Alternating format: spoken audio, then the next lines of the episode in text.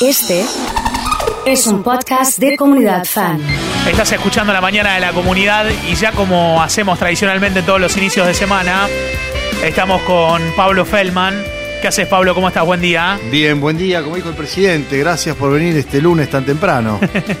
¿Viste que dijo eso? y para nosotros, vos sabés que no vinimos ayer a trabajar. Y para mí casi es lunes, así que en esta le damos la derecha a Mauricio, por lo menos una, pobre. Pobre, decir, claro. Lo que sí, vos le podés agarrar de lunes a martes por el feriado. Ahora, a las 8 y 40 de la mañana decir tan temprano, cuando hay gente que se levanta a las 5 para ir a laburar, yo no me mando la parte, yo me levanto 5 y media. Sí, sí, sí. Pero 8 y 40 no era tan temprano. Pero bueno, lo que quería era mostrar la gratitud hacia mucha gente que estaba en un lugar donde algunos no fueron. Por ejemplo, Dujomne. ¿Dónde está Dujomne? ¿Dónde está Bujomne? Es lo que yo te decía antes, hay que dejarlo que se vaya, pero no que escape. Duhovne hizo 40 palitos de un viernes para el lunes con la devaluación, siendo él todavía el ministro de Economía. Después presentó la renuncia. Es una carta inédita en la historia de las renuncias argentinas porque le pone con papel membretado al Ministerio de Economía, querido Mauricio.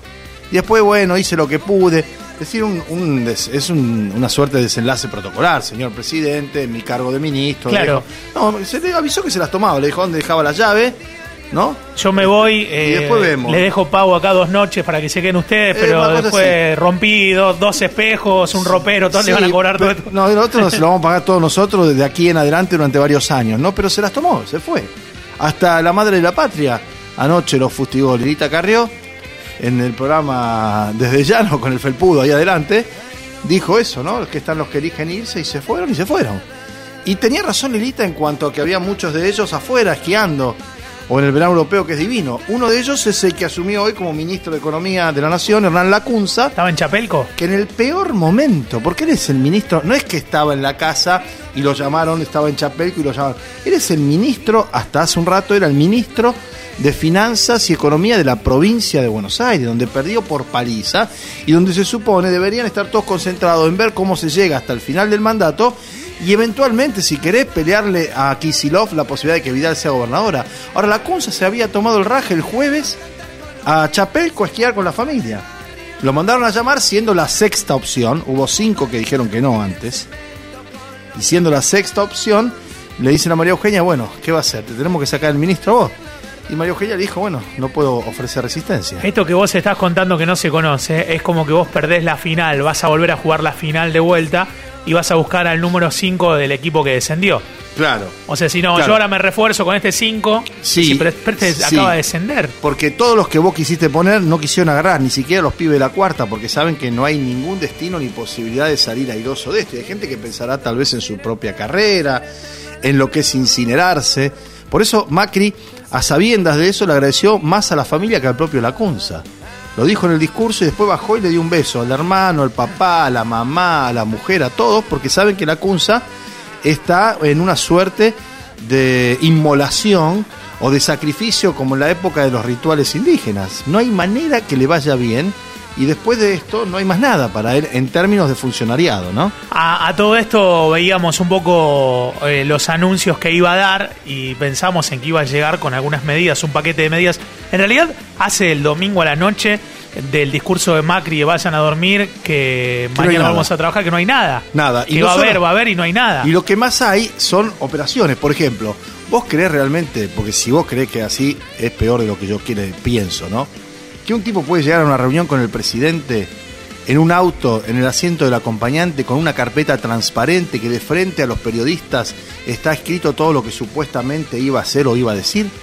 ¿Viste que trascendió la foto? Sí. Que decía 100 días, veremos qué pasa en 10 días, TC, tasa de cambio o tipo de cambio, 100, después decía este, reservas. Es decir, me parece que eso es una opereta para mostrar que supuestamente Estamos estaba ese trabajando, estamos y para claro. que hablemos de eso. Porque Claro. después la Cunza dijo, estamos en un momento complejo. El objetivo primordial es garantizar el tipo de cambio. Sí. La volatilidad de los mercados termina repercutiendo en el país. El tipo de cambio está largamente por encima del equilibrio. Acá hay una definición, como diciendo muchachos no pasen de 60, que es lo que dijo Alberto. No hace falta un tipo de cambio más alto. El Banco Central pondrá todas las herramientas. No tiene mucha, tiene 12 mil millones de reservas nada más. ¿eh? Las otras las patinó. Tenemos que tener una política fiscal consistente. Me contacté con las autoridades del Fondo Monetario y la semana que viene van a estar por acá revisando las metas. Más importante que lo que puede hacer el gobierno es lo que puede decir la oposición. Esto es extraordinario. Esto es una cosa de locos. ¿no? Estoy Bueno, como si pero- un actor en el medio del escenario dice, más importante que lo que yo pueda hacer es lo que ustedes me pueden aplaudir. Flaco, si vos no hacés, no podemos aplaudir. O no podemos criticar siquiera, ¿no? El proceso electoral no es indiferente a la estabilidad cambiaria. El presidente me pidió que convoque a todos los sectores y los resultados económicos han sido inferiores a, a los esperados. Eso solo dijo la Consa. Nada más. Medidas ninguna. A los jubilados, que ayer se decía, nada de nada. Congelamiento de precios, control. Los nada. almaceneros denuncian que los alimentos se siguen vendiendo con IVA. Más en algunos casos ni siquiera le han bajado las listas sin el, sin el IVA. Y en otros casos, lo que se quita de IVA está aumentado ya en la remarcación de hace una semana. Con lo cual no se ve ninguna modificación, ningún O sea, si, un pote de dulce de leche vale 100 pesos, Con sigue 20 valiendo 100 pesos, porque claro, se aumentó y a le sacaron el 120 IVA. y le sacaron los 20 del IVA. Claro, ni más claro, ni menos. Y con la carne está en un 15, un 20% más arriba. No hay garantía de que vaya a haber combustible, no de que no se aumente. Probablemente no se aumente. Ahora, si no se aumenta, no sabemos si va a haber abastecimiento pleno. Y no sabemos tampoco si este ministro, que no anunció nada, está dispuesto a aplicar la ley de abastecimiento, ¿no? Mientras tanto, ocurren otras cosas realmente tremendas, como un policía pegándole una patada en el pecho a un tipo que obstru- obstruía el tránsito y matándolo. No salió nadie a defender al policía. En otro momento, Burrich hubiera hecho alguna expresión. Ahora no dijo nada, se quedó tranquilita. Es más, la pasó mal en un aeropuerto en Montevideo. ¿Qué pasó? La insultaron, o le dijeron, no, no le insultaron, le dijeron por vos está desaparecido Santiago Maldonado y ella lo mandó de sobrepique a la puta que lo parió. Así Ah, como te lo estoy diciendo. Este, ya esas son señales de descomposición. Cuando se le animan y después cuando se le animan, la contestación genera otro tipo de reacciones. Ya era más gente la que estaba allí, ¿no? Por eso lo que yo espero es que esta gente que creo algunos han tomado nota del resultado electoral y de lo irreversible del escenario, hagan las cosas de tal manera de no generar mayor tensión que pueda desembocar en violencia, ¿no? Pablo, la última tiene que ver con el riesgo país, porque se ven anuncios del dólar, los canales ponen cotizaciones y al lado riesgo país. ¿Nos puedes explicar brevemente Sí, qué el es? riesgo país es un número que utilizan las calificadoras de riesgo, que son los que te dicen si a vos te pueden dar un préstamo o no te los pueden dar, ¿sí? Sí. Con el cual se va aumentando el nivel de complejidad o de sospecha de incobrabilidad de los bonos argentinos. Entonces, cuando sube el riesgo país, Argentina está más jorobada porque le aumentan la tasa de interés. Cuanto vos sos más difícil de cobrar, más te aumenta la tasa. Con lo cual es un círculo vicioso, pero el riesgo país es un indicador que va de la mano de la estabilidad o inestabilidad económica de un país. En la Argentina sigue subiendo el riesgo país, aunque no suba el dólar, porque las calificadoras advierten que este gobierno está como los boxeadores. No se cae porque está contra las cuerdas. Es más, lo dijo Duhovne, este es un ajuste el que hemos aplicado que en ningún otro momento ningún gobierno sobrevivió, ningún gobierno evitó caer con este ajuste. Bueno, este no está caído porque está contra las cuerdas y hay que ver si aguanta efectivamente los dos meses que hacen falta para el proceso electoral y luego una transición más rápida. ¿Se puede bajar el riesgo país?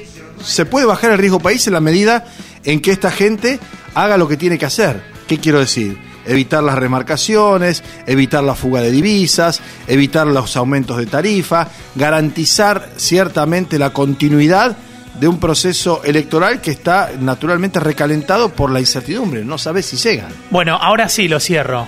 Esto que vos estás marcando, la, la pregunta cae de, cajón. ¿Por qué no lo hacen? ¿No pueden? No saben o no quieren. Son las tres alternativas. Yo creo que hay un poco de cada una. Creo que no saben qué hacer en muchos casos ya. En otros no lo pueden hacer porque no tienen credibilidad y confianza. Y de entrada no quisieron hacerlo.